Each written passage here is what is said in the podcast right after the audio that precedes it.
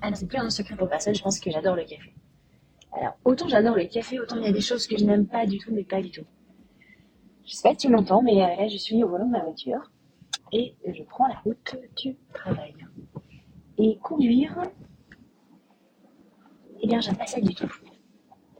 J'aime pas ça du tout et ça m'a posé un petit souci quand j'ai découvert euh, la contrainte créative du jour qui est euh, euh, pardon, alors, enregistrer l'épisode du podcast du jour en auto et partager l'épisode de quelqu'un. Du coup, le fait d'enregistrer en auto m'a posé déjà deux problèmes. Un, euh, j'aime pas conduire et je prends que très rarement ma voiture. Donc tu vois, je fais un petit effort et ce matin, je prends ma voiture pour toi. Je vais au boulot avec ma voiture.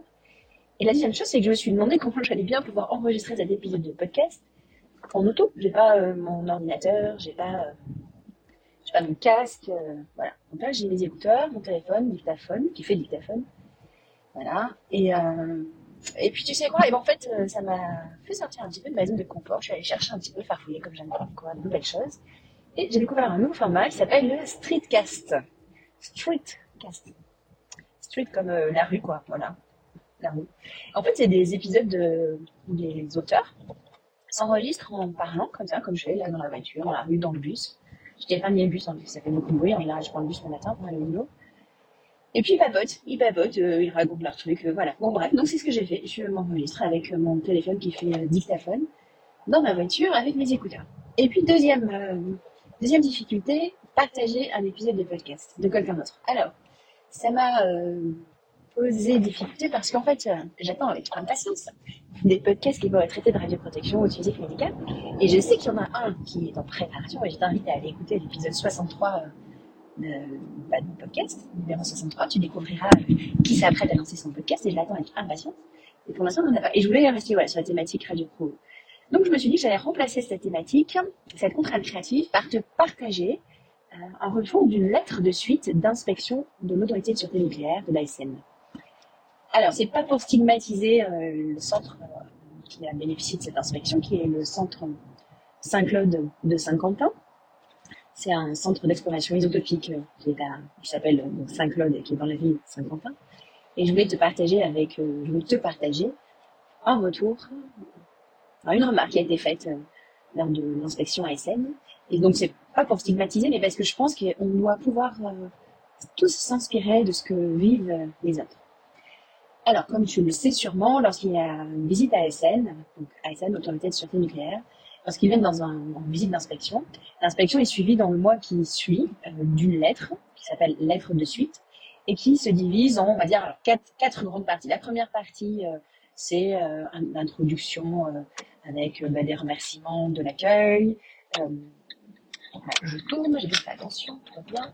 Euh, des remerciements de l'accueil, il valorise les points forts, et ça c'est plutôt bien parce que ça fait du bien.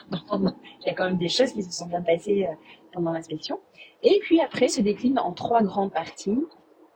Les, bah, ce qui va moins bien. Donc les trois grandes parties, c'est la grande partie A, la première partie qui relève les non-conformités réglementaires et les demandes d'action corrective de la part de l'autorité sûreté nucléaire. La deuxième partie, grand B, ce sont les compléments d'information qui sont demandés par l'autorité de. Et la troisième grande partie, c'est la partie C, ce sont des remarques, simplement. Voilà. Donc là, je voulais te partager une remarque, je crois que c'est A2, donc ça on est en non-conformité réglementaire, sur euh, une visite qui a eu lieu très récemment. Je crois que la lettre, elle date de novembre. Elle date novembre ou décembre, à voir. Tu vas tu vas sur le site de la SN, tu vas les trouver, les lettres sont tout à fait euh, publiques. Et je vais partager avec toi, parce que c'est la première fois que je vois cette euh, demande d'action corrective, et je pense à mon sens qu'elle est très importante. Parce que comme tu le sais, le- l'employeur doit nommer un conseiller en radioprotection, et si tu m'écoutes, tu es sûrement toi-même conseiller en radioprotection. Et dans le code de- du travail, à l'article R4451-124, il est indiqué que le conseiller doit conseiller l'employeur, le responsable d'activité nucléaire, euh, en trouvant un moyen de pouvoir euh, conserver pendant une période de moins de 10 ans les conseils qu'il formule. Et dans le code de la santé publique, à l'article R 1333-19, ça me fait du bien de faire ces épisodes euh, hebdo, parce que comme ça, ça me fait euh, réviser, ça me fait réviser le- des articles. Donc, euh, dans le Code de la santé publique, à l'article 19, il est rappelé que c'est pareil, un conseiller en radioprotection doit donner des conseils et que, comme dans le Code du travail, eh bien, ces conseils doivent être conservés une dizaine d'années et doivent pouvoir être consultables pendant une dizaine d'années.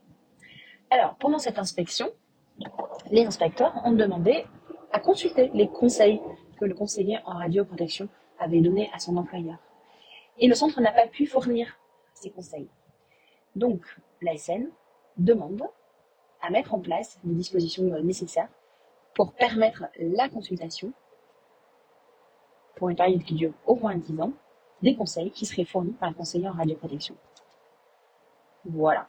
Et c'est la première fois que je lis, moi, cette, euh, cette demande. Donc c'est vrai que j'aime euh, le café. j'aime pas conduire. J'aime les journées froides et ensoleillées où je peux boire un café tranquillement, comme aujourd'hui.